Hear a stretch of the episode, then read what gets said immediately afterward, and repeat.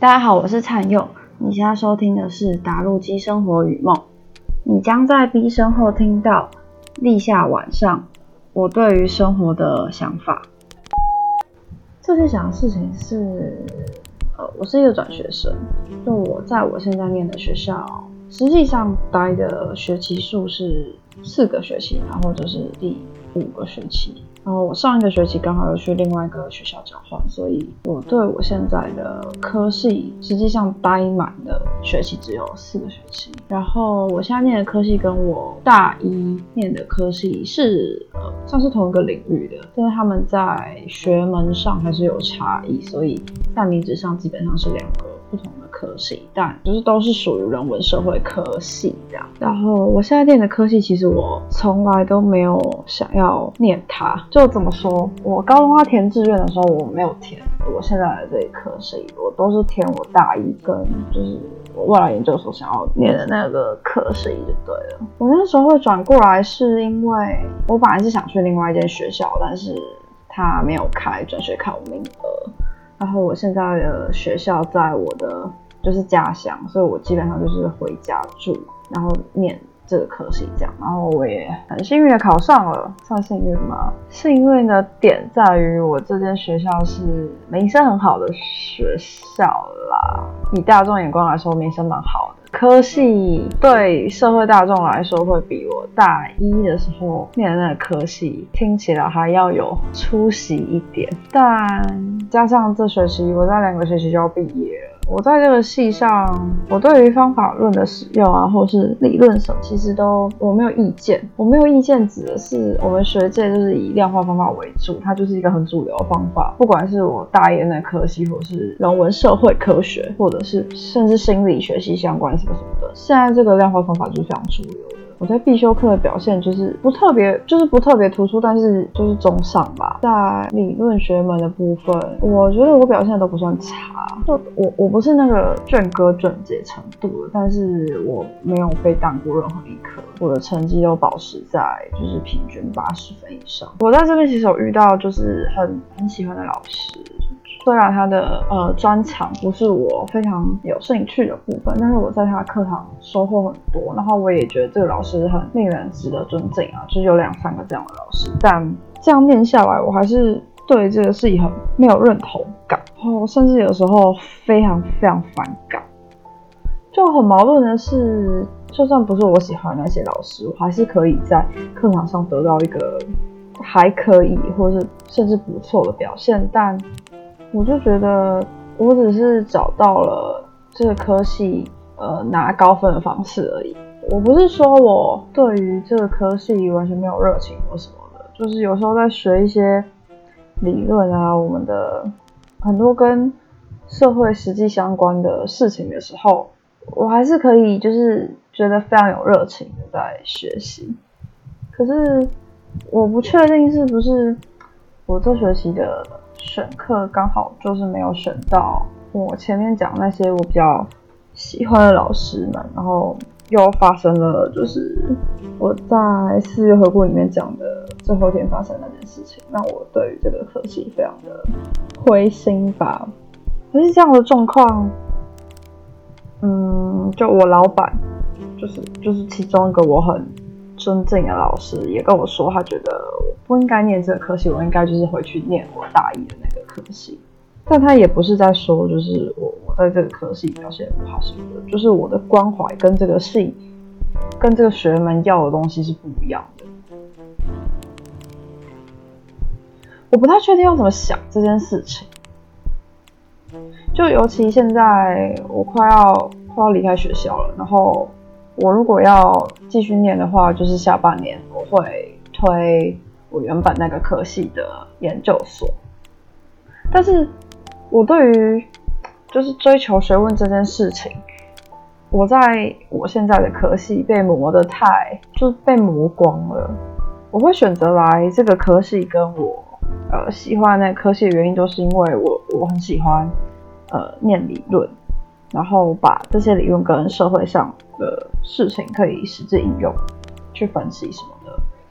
我在那个原本的科技，我可以感觉感受到这件事情，然后我上个学呃，我上个学期去交换也是同一个科系，就是也可以都可以感觉到跟社会的连接。可是我在我现在这个科系，我觉得明明是非常非常难以跟你生活中的日常大小事分开的科系，可是学门里的这些老师却不愿意停下来看看这个社会上发生什么事情。这件事情让我很很不知道我在这个科系的意义是什么吧。就我我比较，我觉得我很我是很传统的那种，这样讲会不会有点太太高贬自己？但念大学的大学生都是高等教育分子，就是作为一个高教分子来说，就是我我会觉得我们有责任去回馈这个社会，或是我们学的东西势必是要跟社会有所关联的。所以当我发现，呃，我们明念的是人文社会科系，但我的系的老师们却不愿意花一些时间去看这个世界发生什么事情，让我非常的灰心。哦，就是我现在很不知道该怎么办一件事情。哦，我天啊，我现在讲很想哭。我不知道，我觉得我在这科系就是死掉很多次。你可以想象，就是你的同学平每个学期平均都有八十分，有时候到八十五分的，就是这种课堂表现都都可以的学生，每个学期都在想学要休学吗？或者是就是我在当我老师的助理，然后我其实也受到我老师很多的很多很多的帮助跟关心，可是我每个学期就都觉得我在这里很痛苦。而且我要澄清的是，我我不是没有朋友。我现在会来录这段是我在想，如果我两年前没有决定不要转学，就留在我原本的那个学校，我会不会过得开心一点？因为我看到我大一的同学，嗯，像很多都进学生会，然后都做了他们自己想做的事情，然后有嗯做很多集。嗯，就是把握很多机会，跟我大一认识到他们的时候不一样，当然不一样。就是毕竟又过了这么多这么久了，他们那时候才大一嘛。然后我会想，就是我如果在那个环境里面，我我会不会开心一点？但这都是后面问题了，我我没办法回到那个时候去改变这些事情。但我在想这个问题的时候，我会觉得，哦，我现在的生活到底是发生什么事？然后一边想这个问题的时候，我一边是觉得说，虽然我觉得我现在的生活样子好像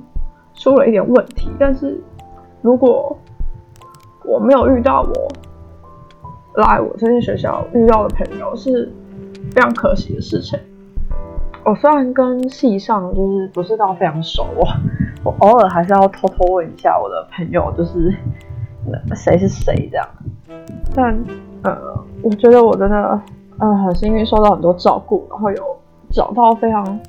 就是频率非常对的朋友。然后很奇怪的事情是，嗯，除了某一个我很喜欢的朋友，他有决定要继续在这个学门，就是继续学下去。他考了同一个学系的研究所，就是医校，那下半年就要去了。就是除了他以外。我在这个系上认识的每个我的朋友，就是跟我很好的朋友，最后都觉得这个科系，呃，我的学校这个科系，不只是找不到归属感的问题，而是这里真的很让人痛苦。就是我有一个，我有个朋友，我我来的第二个学期他休学了，然后这学期回来，然后他回来也觉得这个可惜，他只是要回来把学历补完而已，他也已经没有热忱了。然后另外朋友是他在一年前休学了，然后我问他他会不会回来，他说他也是，呃他一开始没有打算要回来啦，因为他已经在，他他已经在工作，然后我觉得他现在的工作他好像也就是蛮找得到目标的，但他说他现在学校回来把那个休学年年。最低年限修完，然后他之后可能就会直接考研究所那种。然后呃，一个是一直在广义的我们这个领域的现实工作里耕耘，所以他一直以来都在自己的位置上努力啦。对，然后另外朋友也是一年前也是在呃我们这个科系相关领域找到适合的位置，下学期也是会去做一件更好的工作。我的话我不太知道该怎么办，就是我我刚刚说我是每个学期都在想休学，我刚转过来的。第一个、第二个学期也想着我要不要再考一次转学考，其实有点后悔那时候没考，因为我现在就是要准备毕业，我没剩多少，我就是要把那边修完。我是一个很很容易焦虑的人，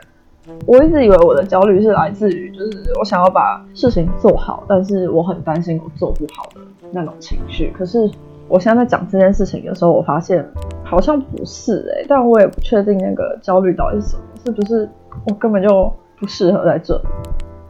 我还有另外一个焦虑是，我我在更之前是确定想要往上继续读的啦，就我想要读我原本那科系的研究所。就以我现在学校的名声，我只能更往上考。然后我会怀疑自己，说就是我有没有办法去 fit 那个学校的程度。然后除了除了在网上那个学校以外，跟我这个学校在高中生的成绩排名上下一届的学校，就是我上我我上个学期去交换的所，我其实觉得他们很很好，就是我我那个学期觉得很被照顾，然后也被 被系主任说，就是我因为我延毕了，所以他就叫我说，就是我我应该要去报他们所。但就是我被现在的戏搞的，我不知道我到底喜不喜欢追求学问这件事情。我曾经跟我的那个老师，就老板聊过这件事，他也是那种，他是那种野百野百合世代的那种，就是知识分子，所以他也是很很传统的，觉得呃知识就是力量，可以你拥有知识就可以去打倒一些不正义的事情。就我我也是，就是虽然在。现在这个时期，就是讲这些好像有点不合时宜，但我在知识上的想法还是呃还是蛮传统的，对。然后，所以我就会怀疑自己，说我的能力够吗？就是够往上吗？另外一部分是，就算我不去那个更上面的学校，我选择了我上学期去交换那个学校好了。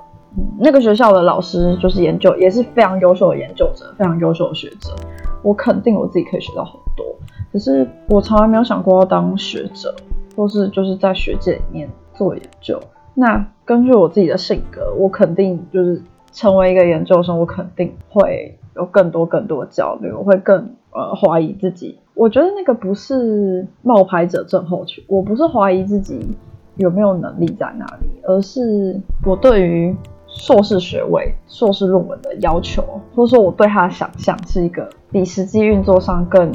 神圣的吧。就我可能觉得他的学术严谨度要到哪边啊？你的写作要怎么样啊？你要有足够的什么什么之类的，那个硕士论文才会是一个有意义的论文。就我自我自己自己大学生写报告，绝对看过那些很没有意义的硕士论文。我不希望我自己变成那样的，呃，我不希望自己写出那样的东西，所以我就会很怀疑，或者是说我会很焦虑于我自己会不会变成那样子的呃硕士生。然后我们这个科系硕士就要念个，就是大概三年左右才会出去吧。啊，我又不走学界，所以说就是呃，我念念这三年之后，然后呢，我的我的这个学门又不是一个很应用型的学，我不知道，好像第一次真的把那个现在处的那种不安感啊，就是说出来。可是你说实话，我也没有说真的不知道我接下来要干嘛。其实我规划好，就。现在月嘛，下半年是最后一个学期，我会十月推甄推研究所，然后看有没有上，有上再再决定要不要去念嘛。如果没上的话，我也考虑开始，我也会开始找工作。所以总之就是一月我会离开我现在住的地方，不管是念书或是工作，我都想要离开去新的地方。不知道，我真的觉得很不开心。我好像是，忘记第几集里面有说到，我大概两年前开始经历那个情绪的低潮，然后说忧郁或者焦虑什么的都好，因为我就没确诊，所以它就是一个呃很长状态的情绪。然后我那个时候会陷入那个情绪，是因为我看那个《BoJack Horseman》，如果大家还没看，就是推荐大家看，但看不下去也不用太勉强了。我是看那个里面有个角色叫打燕，然后我觉得我的我整个人可以很投射在他身上。然后他在第二季末的时候发生一件事情，就是他本来要去做一个要出国做一件事情，就是他觉得他可以做的一个很大型的，可以可以让世界变得更好的就之类的这种事。结果他他做不到，他发现他做不到。就我看他。他说他做不到之后，我就真的是非常，我真的非常崩溃，因为他的那个角色已经是比我本人勇敢非常多，我觉得他已经是能力非常好的人了，但是他还是会怀疑说，就是他自己能不能成为一个更好的自己。当他发现他没有办法成为那更好的自己的时候，他就就就烂掉了。就我完全可以理解这件事哎。我现在已经不追求什么要成为更好的自己，但是我会希望我可以把我至少要对我现在的生活满意吧，或者是现在的生活可以，嗯，足足够我去推，足够推动我去做一些新的事情，然后有新的刺激，大概是这样的东西。两年前看到这段的时候，我真的就是整整一个月都超级忧郁，然后我就我想说哈，那我哦，我要干嘛？而且他后面还有发生，嗯，他后面其实就后面在呃在剧集里面后面有振作起来，然后也是找到一个 s a l a f y 的工作，但他在某一个时间点，他也承认说他好像再也不能快乐起来了，他觉得人生没有意义。我觉得这件事情真的很很可怕哎，因为我前阵还在跟朋友就是开玩笑说，他们现在梦想只剩下就是在二十五岁的时候养一只狗，然后住在一间不错的公寓而已，怎么办？就是跟你十五十六岁的时候想的自己是完全不一样的。那时候真的是是抱持着你要改变世界，很很正义的那种理想在前进。然后也许很莽撞、很粗糙，会伤害到别人，可是对生活有热情。哦，我也不知道，就是中间到底发生什么事情。就算是你，你终于开始变成世故，就是理解这个世界没有那么容易被改变也好，可是怎么会失去那种对生活热情呢？描述我的感觉的话，就是我我不想继续活着，可是我也不想去死，就是我我活着没有，我不觉得活着这件事情痛苦，但是但我不确定我每天醒来的意义是什么。就我觉得好像有某个就是作为自己很核心的一部分死掉了，然后我再找不回来那个核心的东西什么，哇，这件事情真的很很让人害怕。就是看我都还没有就是开始经济独立，我都还没有开始自己出去工作，然后你什么想要守护的东西，你你热爱的东西都不见了，那你要怎么活过你的后半生？两年前，就是我走出那个低潮的原因是，嗯，我理解，我走，我那个时候理解，生活其实不需要目的，就是我不是 live for some something，生活本身就是目的，可是就是连你现在的生活都没有办法，嗯，满足吗？我觉得也不是满足，就是你没办法好好的感受自己的生活的时候。然后感觉有什么，就是一直在啊，我觉得可能是像是原本的，你原本是一杯很浓的饮料，然后有个东西一直在帮你加水、加水、加水、加水、加水，所以你的生活变得非常淡。然后，但是那种感觉吧，我也不知道，就你的生活变得非常淡的时候，你要怎么以这样的生活当成目的继续活下去？一年前失眠非常严重的时候，我去看医生，因为那个时候就是，哎，我好像有讲过。就是要准备很大型的 project，然后大失眠，然后要动脑，所以我就看医生，哦，就是强制让我来休息这样。然后我前阵子下载那个健保的 app，才发现他就是开了一个药名是犯焦虑症，不知道自己是不是就是焦虑症之类的。就是我在录这个东西之前，我不知道我会哭，然后我也不知道这件事情的对我的影响那么大。我失眠的状况去交换那学期有一点严重，因为我想要把学业处理好，然后。他其实还蛮困难的，因为我全部都修研究所课，然后又是很优秀的老师，所以我不想要表现的不好，所以我会就是蛮有压力的。对，那个时候失眠状况蛮严重，十一月的时候也是经历人生最低潮吧，就是躺在床上就觉得啊，不知道醒来要干嘛。之前听那个 The Table Podcast，嗯，应该是第六集，他说呃，标题是 What I Do When I Feel Like Shit，然后因为 Table 也是。忧郁症蛮多年的歌手啦，然后他说他也是会有醒不过来的时候。他说他的做法是他会拿一张纸，然后分两边，他就写说 The reason I want to wake up 跟 The reason I don't want to wake up。The reason I want to wake up 那边就会写一些很小很小的事情，比如说啊，Rick and Morty 这周末要更新第六集。哦，五月底会把第第四季全部更新完之类的，或者是我想要吃一个很好吃的东西，但我没吃到，看到这一个很久没见的人，我还没见到，这种，我我也不知道理由支持你醒来。他说不想醒来的那边一定会很多很多，可是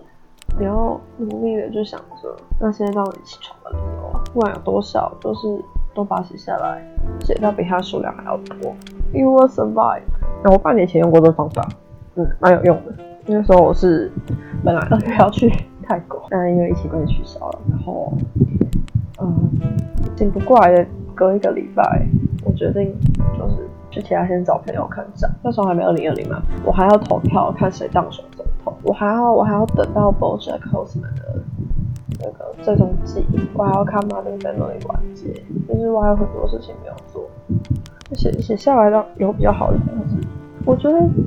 如果这是一个突然出现状态，然后你撑过就好，这样不其实没有那么可怕。我去年发现，就是这个状态是会循环的时候，我真的觉得烂死了，不知道自己到底被什么杀死了。可是你还想好好活着，找回那个对生活很有热情的自己。嗯，其实这段我想了很久，到底要不要放上来。然后我自己重听过很多遍，我几乎没有把内容剪掉，我只有剪掉就是 擤鼻涕的部分。虽然对不认识我的你们来说，这段我的想法一点都不重要，可是对我自己来说，我做这个节目只是我觉得最大的重点就是梳理我自己的想法跟记录我生活的样，就是换个换个方式发绯闻的感觉啦。我现在也处于一个要面临改变。快要面临改变的时间点，我想我把那天晚上的东西，那天晚上思考到想到的，就是情绪记录下来，会对之后的我在做决定的时候会更更宽心吧。然后我希望未来可以把重心放在我能为别人做什么身上来改善对找不到人生意义这件事情。焦虑感，就是 The Table Podcast 里面有说到，你在许愿望的时候，试着不要许关于自己的愿望，许一个你可以帮助别人做什么的，比如说我可以帮助一个人的成绩变好，这样的愿望可以让你的就是心情变好，也让你更有成就感。也许我就不会再花那么多时间再回顾或者是质疑自己是一个什么样子的人。我最近也很很尝试着做各式各样的小事情，比如说我会很积极的帮助那个。停车停车位卡住的人，或者是就是随随手就是捡起个垃圾什么之类，就是过去我可能不会关注到那么多生活里面的小部分，可是我现在重新把注意力放在外界，然后我希望这样子的改变可以让我不要那么执着于自己个人内心的问题。对，因为因为老实说，我觉得我那样的状态并不是真的有什么事情要被解决，而是我太执着了。就是脱脱离脱离那天晚上的状态之后，其实忍有的时候会忍不住怀疑自己是不是就是过太爽，才会不断的想这些事。可是今天我并不是想要说有那样子的想法，就是你过得太幸福不不知足。对于一个认知程度比较高，或是你是一个比较高敏感族群，会不断思考呃自我定位的人来说，那样的思考是太执着于那样的思考，真的会让自己陷入很无法自拔的状况。所以我透过记录那天晚上我现在里面的思考，然后我现在在两天之后把它剪进我的 podcast，然后重新再跟自己对话，然后算是想办法重新找到生活的重心。我希望。我可能一个月后、两个月后回来听这个 podcast 后，我可以很庆幸我有把这件事情记录下来，然后已经对于自己不会那么的怀疑了。我觉得我 podcast 最大的价值就是真诚，但它最没有价值的事情也是我都在谈我自己。我不想要谈别人的原因是，个人成长类的东西有太多人在做了，我没有想要去教会别人说要怎么样，就是进行心理成长，或是怎么做生活才能变得更好。我不知道听我节目的人为什么会继续听下去，但也许这个节目可以给你一些慰藉，让你知道，呃，有那样的想法，或是经历那样的思考过程，并不是一件孤单的事情，也有人在在为这样子的辩证，呃，就是。受苦哈，就是我受苦跟呃努力的找到这些思考的意义。那今天也一样，只谢谢你的收听，我是灿佑，这里是打路机生活与梦，我们下次再见，拜拜。